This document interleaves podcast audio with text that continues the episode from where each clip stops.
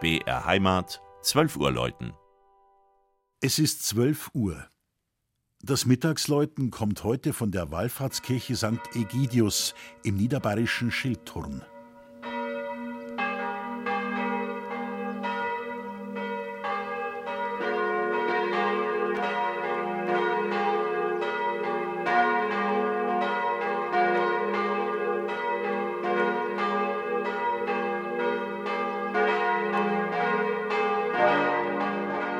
Wenn man den Turm der Schildturner Wallfahrtskirche von weitem sieht, drängt sich ein recht profaner Vergleich aus der Weltraumfahrt auf.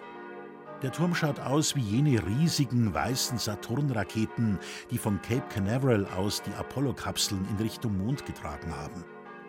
Dieser gewaltige Turm, der so gar nicht zu dem ursprünglich schon aus dem 13. Jahrhundert stammenden Kirchengebäude passen will, wurde erst in der Spätgotik errichtet. Er gilt mit seinen 77,7 Metern Höhe als der höchste Turm einer Dorfkirche in ganz Deutschland. Von seiner Spitze aus sieht man weit hinaus ins Hügelland zwischen Rott und Inntal.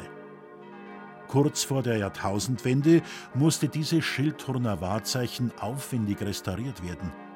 Seine Verkleidung aus hellem Tuffstein drohte ebenso zu verwittern wie die vielen dekorativen Ornamente, zu denen auch die Sonnenuhr an der Südseite und das alte herzoglich bayerische sowie das Wappen des Bischofs von Salzburg gehören. Die Kirche selbst ist dem heiligen Ägidius geweiht, dem Schutzheiligen der stillenden Mütter. Noch heute kommen Gläubige zum Teil von weit her, um hier ihrem Kinderwunsch Ausdruck zu verleihen. Bis Mitte des 18. Jahrhunderts war es sogar Brauch, mit Hilfe kleiner, vergoldeter oder versilberter Modellwiegen um Nachwuchs zu bitten. Auch eine größere hölzerne Wiege unter der Empore zu schaukeln gehörte zum Ritual.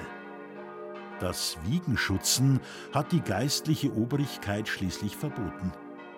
Heute ist nur noch eine einzige Votivwiege in St. Egidius zu sehen, der im Barock umgebauten alten Wallfahrtskirche mit der Rosenkranzmadonna am Hochaltar, den schönen Fresken im Chor und den vielen Votivtafeln dankbarer Eltern, denen die Wallfahrt hierher gesunde Kinder geschenkt hat.